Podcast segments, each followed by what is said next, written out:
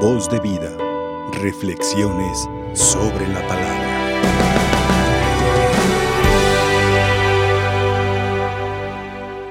La carta a los hebreos invita a esta comunidad ya de cristianos que, que tienen una fe firme, ya cristianos que tienen un compromiso con, con Dios de que no abandonen aquello que, sobre todo la fe, la esperanza, las buenas acciones que ellos ya están realizando y que aprendan a perseverar en todos esos buenos propósitos, en las metas, sobre todo en el bien, en la dinámica del amor que deben de realizarse unos con otros, en el servicio. ¿Por qué? Porque la peor tentación que podemos nosotros sufrir es el de que seamos negligentes, dejados, que la pereza vaya tornándose a nuestro alrededor y nos comience a ser totalmente así. Cristianos flojos, sin realizar nada, sin ningún compromiso, sin ninguna tarea, sin ninguna misión, y por tanto nos hace olvidarnos. ¿Qué provocaría eso? La falta de fe, y la falta de fe provoca de alguna forma incredulidad.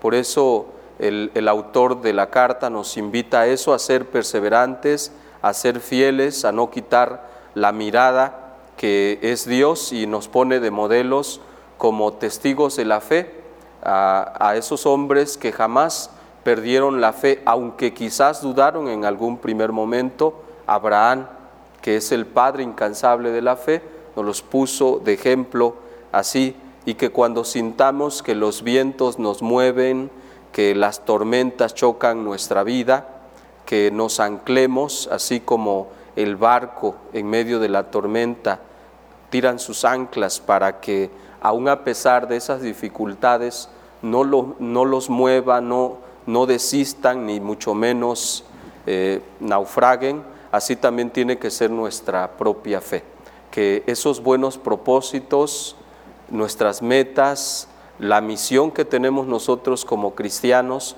no la perdamos, al contrario, sigamos perseverando en ese bienestar que nosotros tenemos.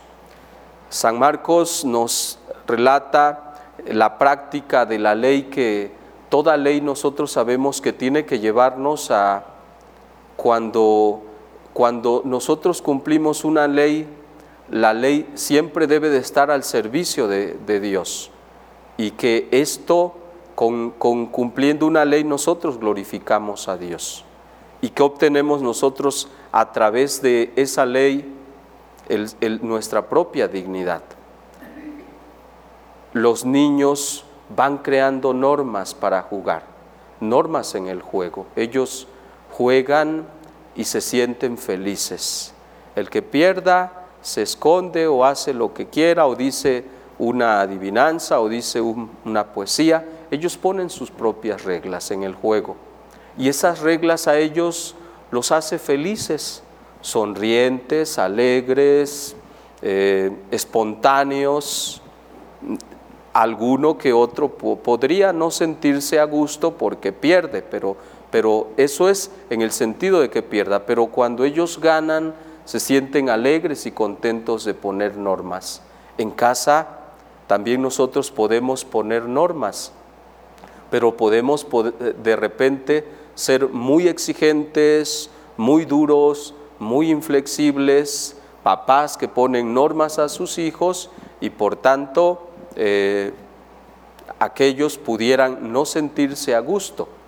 En algún momento alguien puede decir, si aquí alguien comete un error, una equivocación, fuera de casa. Una norma puede ser. Si aquí la hija sale embarazada, fuera, no va a dejar mal el apellido tal. Es una norma que pudiera quitar dignidad a la persona. Si aquí alguien se mete en algún problema fuerte, grave, escandaloso, que no cuente con el apoyo de papá y mamá. Normas que probablemente nos pueden estar esclavizando.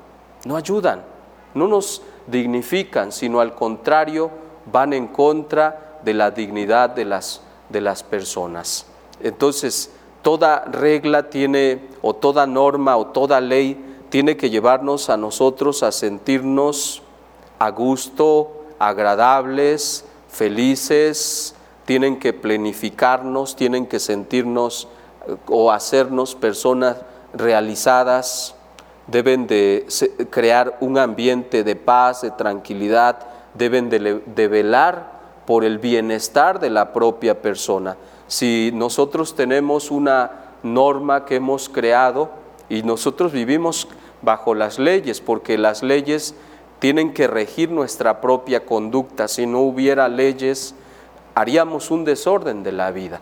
Y es importante que en los grupos, en la sociedad, en las familias, entre los individuos, haya normas, porque y que éstas se respeten, pero siempre y cuando hay que pedir a aquellos que las legislan o las van creando la sabiduría, la prudencia, el hecho de buscar siempre el bienestar de la propia persona no tampoco oprimirlo, ni tampoco esclavizar en, esas normas que nosotros vamos poniendo. Si nosotros vemos que hay normas que no nos hacen sentirnos en paz, tranquilos, podemos protestar. Cristo Jesús protestó ante normas que iban en contra de la vida humana. Si, si, nosotros vemos una norma que va en contra de nuestra vida, de nuestra moral, de la verdad, del bienestar común, es decir, si esas normas solamente le velan por los intereses de papá, de mamá, en caso de, mi trabajo del jefe o de la jefa o del no sé, el dueño o lo que sea, y él es el que sale beneficiado, entonces no son normas que nos están dignificando, sino que son normas que nos están esclavizando, van quitándole valor a la propia persona hasta el punto de volverlos esclavos, porque eh, ya decía, las leyes tienen que llenarnos de alegría, de felicidad, de paz, de tranquilidad, tienen que beneficiar a todos, a una sociedad, tienen que beneficiar a toda una familia, tienen que beneficiar a toda una empresa, no solamente algunos van a beneficiar.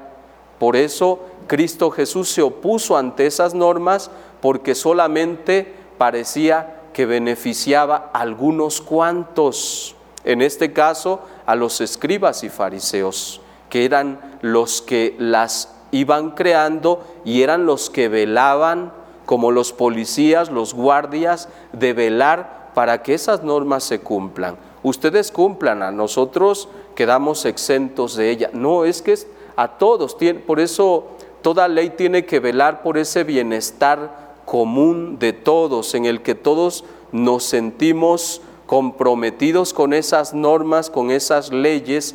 A nadie exelta, exentan esas leyes, sino que al contrario, nos competen nos incluyen a todos, no aíslan, no apartan, no privilegian a otros, sino que es para todos que, tienen que cumplirse.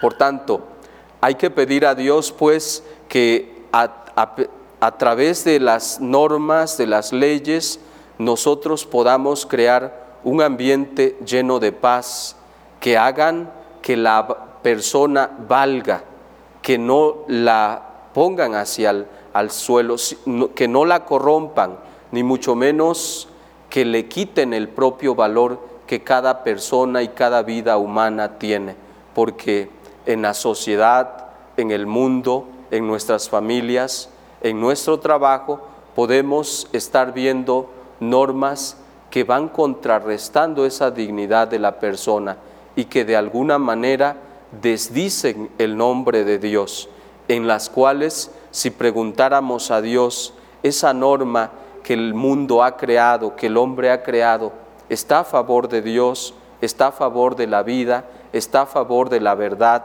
está a favor del bienestar, pudiéramos nosotros decir, no está a favor de nadie y por tanto no tenemos el deber ni la responsabilidad ni la obligación de cumplir normas que no nos liberan, sino que al contrario nos esclavizan, nos van atando, no nos hacen sentirnos totalmente libres. Y hay que tomar la actitud de los, de los apóstoles. Los apóstoles, claro que conocían las 39 normas que, impedían o que incluso debían de no realizarse en sábado. Claro que lo conocían. Y dentro de esas estaba el no quitar las, las espigas. Pero ellos están velando por su propio cuerpo. Cristo, lo que hacemos nosotros es que entendemos malas normas que a veces están para aplicárselas a otros.